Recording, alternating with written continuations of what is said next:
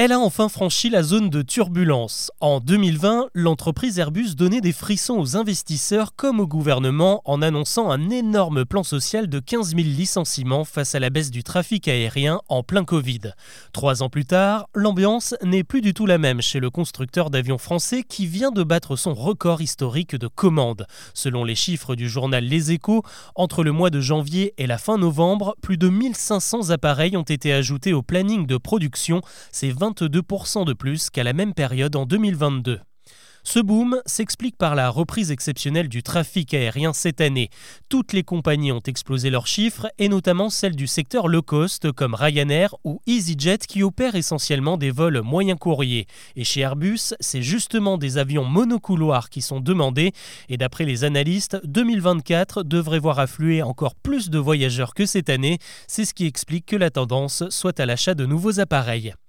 Sauf qu'un avion, ça ne se fabrique pas en quelques jours. Les commandes passées chez Airbus cette année sont venues s'ajouter à toutes les autres qui étaient déjà en cours. Au total, la firme a plus de 8000 appareils en attente de fabrication. Ça représente 11 ans de travail assuré, de quoi être plutôt serein.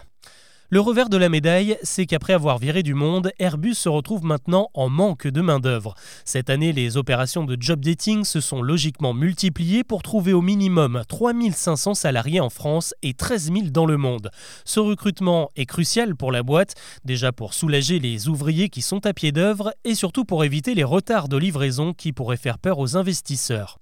Dans le même temps, Airbus ne chôme pas. Côté recherche et développement, le vol Londres-New York opéré par Boeing en novembre avec 100% de carburant vert a forcément mis un coup de pression aux ingénieurs qui bossent sur les modèles non polluants de demain. Un premier A380 alimenté à l'hydrogène vert doit prendre les airs d'ici 2025 pour une démonstration.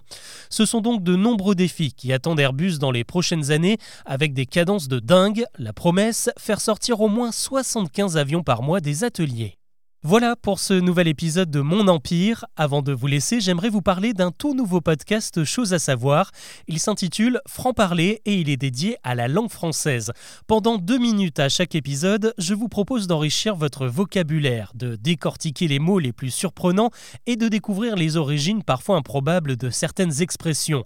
Pourquoi emploie-t-on aujourd'hui le verbe galérer? Que signifie réellement jeu de main, jeu de vilain? Connaissez-vous la différence entre un viticulteur et un vigneron? Toutes ces questions, j'y réponds dans Franc Parler, votre nouveau podcast Chose à savoir. Les liens d'écoute sont en description de cet épisode. À très vite.